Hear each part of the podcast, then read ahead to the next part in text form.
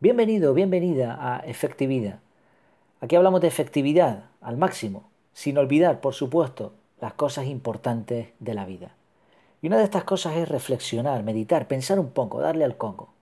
Hoy vamos a ver una reflexión que tiene que ver con una pregunta. Te la presento directamente. ¿Quieres cambiar el mundo? ¿Te gustaría cambiar el mundo? Bueno, en el título he puesto ¿Quieres cambiar el mundo? Empieza por tu casa y con esto podríamos terminar. Pero vamos a intentar reflexionar un poco sobre esto. ¿A quién le gustaría cambiar el mundo? Reformulo la pregunta. ¿Hay alguien que piense que el mundo es perfecto y que no hay nada que cambiar?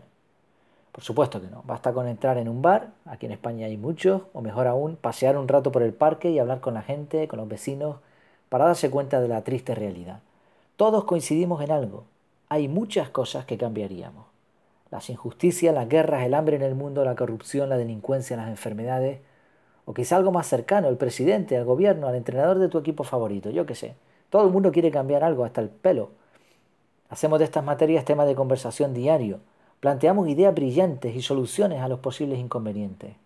Si solo nos dejaran hacer, ¿verdad? Claro, aquí algo no cuadra, hay un fallo en la ecuación. Porque si todo el mundo quiere cambiar el mundo, ¿por qué no cambia? Bueno, el fallo en la ecuación es el siguiente. No puedes cambiar el mundo. Eso está fuera de tu área de influencia, es decir, de todas las cosas que en realidad puedes manejar directamente. Al mismo tiempo, hay decenas, cientos de cosas que sí puedes cambiar. ¿Dónde? Ya lo decía el título, en tu casa. En tus manos está cambiar tu mundo. Puedes mejorar las relaciones con tus familiares más cercanos y amigos. Puedes mejorar el presupuesto familiar. También es posible ser más ecológico. Seguro que te gustaría hacer más deporte, aprender algo nuevo, viajar más y así una larga lista. Tampoco tienen que ser cosas súper importantes ni trascendentales. Ya lo dijo Steve Jobs, las cosas no tienen que cambiar el mundo para ser importantes.